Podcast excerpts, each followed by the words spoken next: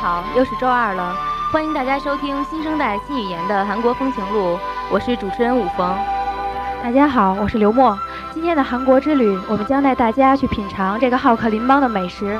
很高兴朴会员做我们的嘉宾，先和大家打个招呼吧。大家好，我是朴会员，很高兴在这里和大家见面。在中国有句俗话叫做“民以食为天”，而且中国的美食在世界上都是很有名的。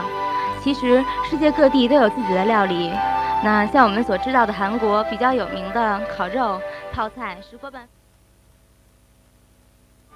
好上煮三十分钟以上吧，那以后晾着就可以吃了，可以喝了。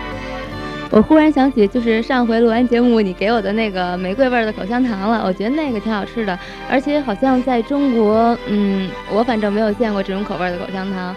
那你觉得就是在韩国还有什么其他的口味的，嗯，口香糖，然后是中国没有或者很少见到的吗？嗯，我觉得跟韩国完全完全一样，还有，嗯，丁香味吧。哦，一味的都差不多。嗯，这个丁香味的好像也没怎么见过。对，嗯，嗯，你看这两天天气也开始热了，快到夏天了。嗯，我觉得好像大家都开始买冰棍儿啊，什么冰激凌的什么的开始吃了。那你们韩国到了夏天以后有没有就是吃什么冷饮？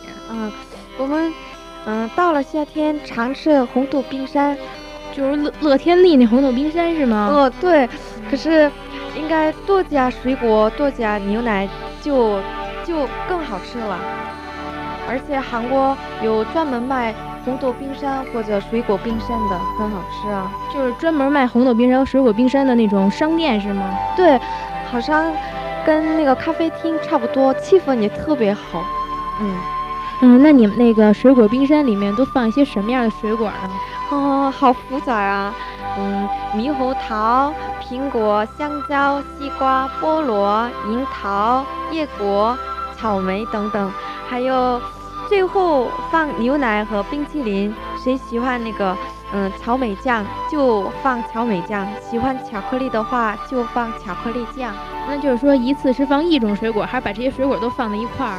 这个随随便啊，谁喜欢吃这个水果就放。两三个、三四个、五六个就都可以了。然后就是说，你去看中国卖那个红豆冰山，它里面放那个水果，其实就是用那种罐头的水果。嗯嗯。韩国也有这样的，可是这个很便宜的。那就贵的呢，就是新鲜的水果给它。对对，嗯。嗯，今天的节目到这里就要结束了，感谢我们的嘉宾朴慧媛，感谢大家午间半小时的相伴，感谢制作人商明伟，主持人武逢、刘墨在这里和大家说再见。新生代新语言，每周二中午十二点、下午五点在这里等你。我们说好了下周见，我们说好了周周见。